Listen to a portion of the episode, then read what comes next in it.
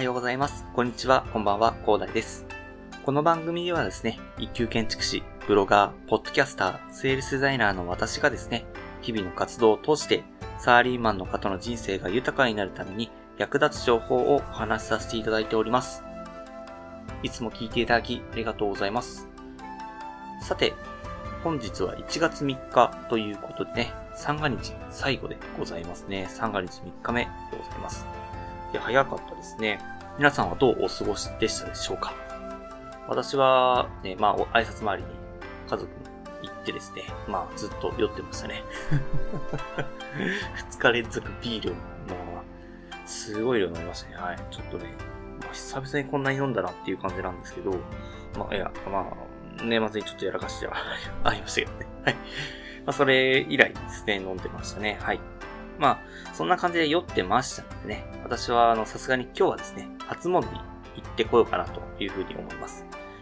なんか、三が日結構空いてるというガラガラのようでですね、まあ、逆になんか三が日今行った方が密にならないんじゃないかなというところがありましたんで、まあ、なんか4日に行くっていう手もあったんですけど、逆になんか三が日を避けた人が集まっちゃうかなというふうに思ったので、まあなんか、せっかくだからね、三が日行ってこようかなというふうに思って今日行こうかなと思っております。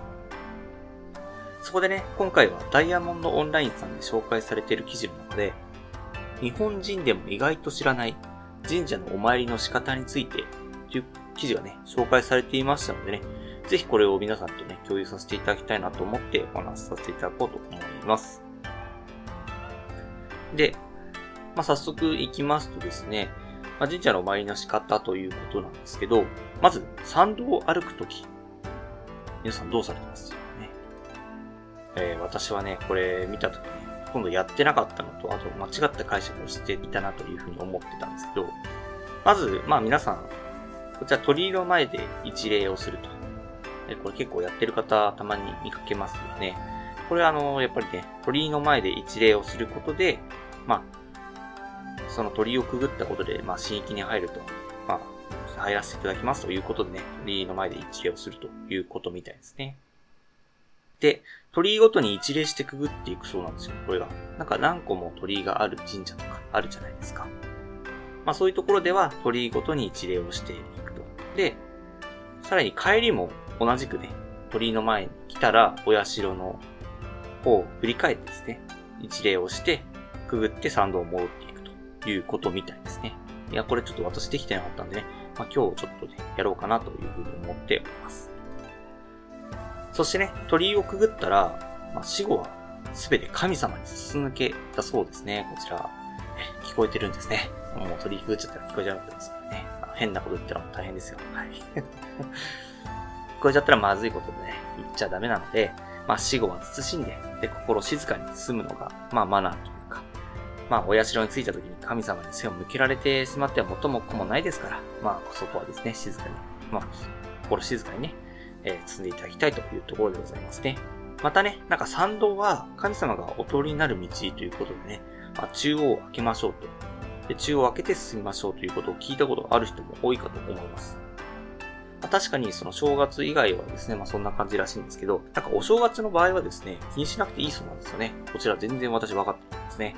なんかもう神様が朝からお社にいらっしゃるそうなんですよね。なので、初詣の時は人混みで真ん中に来てしまった。ね。なんてことは気にせずにね、普通に真ん中通っても大丈夫ですのでね。まあそこはぜひね、もうとりあえず気にせずに真ん中を通って、まあ、進んでいきましょうというところでございますね。で、まあ、やっとね、通って、道を通ってね、まあ、参道でお社に着いたらですね、でい、いよいよですね、お賽銭ですよね。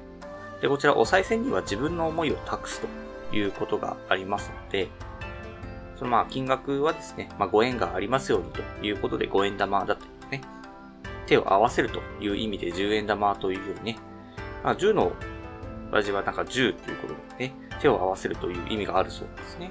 なんで、まあちょっとね、自分の思いを込めたお賽銭を、まあ、入れるというところなんですけど、そしてね、なんかお賽銭の真上にある鈴あるじゃないですか。あれは何の理由っていうか意味があるということなんですけど、まあ、こちらはですね、そのお参りする方の気持ちを整えて、神様の前に立つための、まあ、払い清めの意味があるそうなんですね。これを鈴払いというそうですね。で、お賽銭を入れて、鈴払いをしたら、皆さんご存知の通りですね、2杯、2拍手、1杯、ということで、まあ、2回お辞儀をして、2回拍手をして、もう1回お辞儀をするという意味だそうですね。いや、ちょっとね、これいつもこんがらがるんですよね。はい。まあ、ぜひね、こんな感じで2杯、2拍手、1杯をしてね。で、なんか、こちらの拍手の時に、本当に気合を込めて打った拍手をですね、まあ、それ自体がお払いになるということなのでね、まあ、ぜひね、気合を入れて、まあ、拍手をしていただいて、今年1年が素晴らしいものになるようにお祈りをしましょうというところでございますね。まあ、そしたらね、えー、今年1年いいものになると思いますので、ぜひ皆さんも実践というか、初詣行った時には、時にかけていただければと思います。ではですね、えっと、今回正月早々ですね、皆さん聞いていただいて、コメントもいただいておりますので、コメント返しもしていこうかなと思います。で1月1日に、えっと配信させていただきました、新年明けましておめでとうございますというところで、まあ、今年は何に挑戦するかということでね、配信させていただいたんですけど、えー、足つぼしの毎日健康ラジオ、ゆりさんですね。はい。新年から本当にありがとうございます。いつもありがとうございますね。明けましておめでとうございます。本日の音楽も素敵です。今年もよろしくお願いします。ということでね。ありがとうございます。ちょっとね、正月用に、急遽ね、ちょっと音楽を選定させていただきましたね。これ正月三が日終わったらいつもの音楽に戻りますんでね。まあちょっとね、えー、とりあえず正月は正月っぽくね、やってね、まあ、ちょっとゆったり行きたいというところで、ちょっと音楽変えさせていただきます。コメントありがとうございます。次ですね、どもり先生ですね。どもりのフリートークラジオということで、どもり先生周平さんですね。えー、今年もよろしくお願いしますと。みんなで楽しくやっていきましょう。今年もたくさんお世話になりますということで。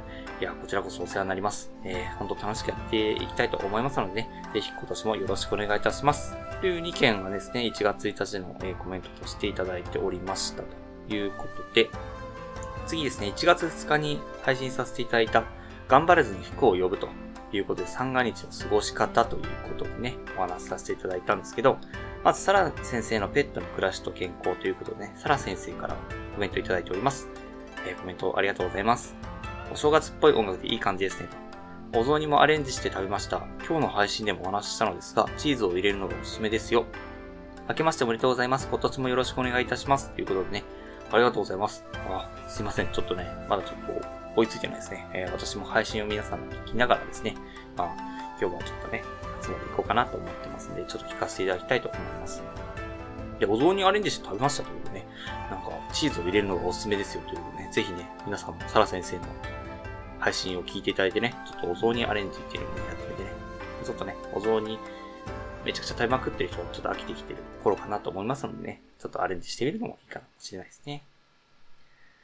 はい、ありがとうございます。コメント。はい。では次にですね、足つぼしの毎日健康ラジオということでね、えー、ゆうりさんですね。2日連続でコメントいただいてる。本当私ね、えー、今日聞きますんで、今日聞いてコメントさせていただきますね。すいませんね。はい。本当コメントありがとうございます。お雑煮まだでした。食べます。ということで、ね、はい。ありがとうございます。ちょっと私もね、やっと昨日食べたのかな。やっと昨日食べましたんでね。まあ、お雑煮美味しいですよね。まあ、お雑煮美味しいので、えー、まあ、三が日というか正月ね、私は4日まで休みなので、ね、まあ4日も引き続きお雑煮食べていこうかなと思います。はい、ありがとうございます。で、最後ですね、元スナックママの恋愛講座、かやさんですね、コメントありがとうございます。めっちゃ洗濯干しながら聞いてます。今日は子供と一緒に書き初めします。ありがとうございました。今年もよろしくお願いします。ということでね。はい、コメントありがとうございます。ほんとね、えー、こちら洗濯をしながら聞いてますっていうのはね、ちょっと洗濯は、えー、サンバリッジはね、もうちょっと控えましょうという。水、水に関係することはね、まあ、水に流しちゃうということで、気をつけましょうということなんですけど、まあ、選択をしながら聞いてます。まあ、その、についてね、コメントいただいてるんだと思うんですけど、まあ、しょうがないですよね。必要なものは必要なんでね、まあ、最低限に抑えればいいんじゃないかなというふうに思いますね。はい。え、書き初めしますっていうことですごいですね。みんな書き初めしてるのかな？ちょっと私が全然してないので、えー、まあちょっと日本人の心としてちゃんと書き初めはしないといけないかなというふうに思っておりますが、まあちょっとね、頑張っていきたいかなというふうに思っています。はい。ではね、そんな感じでコメントいただきました。ありがとうございました。ではね、最後にお知らせだけさせてください。この番組ではですね、皆さんが困っている悩みとか話してほしい内容を随時募集しております。ヒマラヤで聞いていただいている方はですね、コメント欄や Twitter の DM などでどしどし送ってください。Twitter とかのリンクは概要欄に貼っておきます。他のプラットフォームでお聞きの方はですね、Twitter で DM をいただけると嬉しいです。アカウント ID はですね、アットマーク、アフター、アンダーバー、ワーク、アンダーバー、レストで、スペルがですね、アットマーク after アンダーバー work アンダーバー rest です。どしどしお待ちしております。それでは今回こんな感じで終わりにしたいと思います。このような形でね、皆さんの身に役立つ情報をゲットできるように、死に物狂いで情報をゲットして、毎日配信していきますので、ぜひフォロー、コメントのほどよろしくお願いいたします。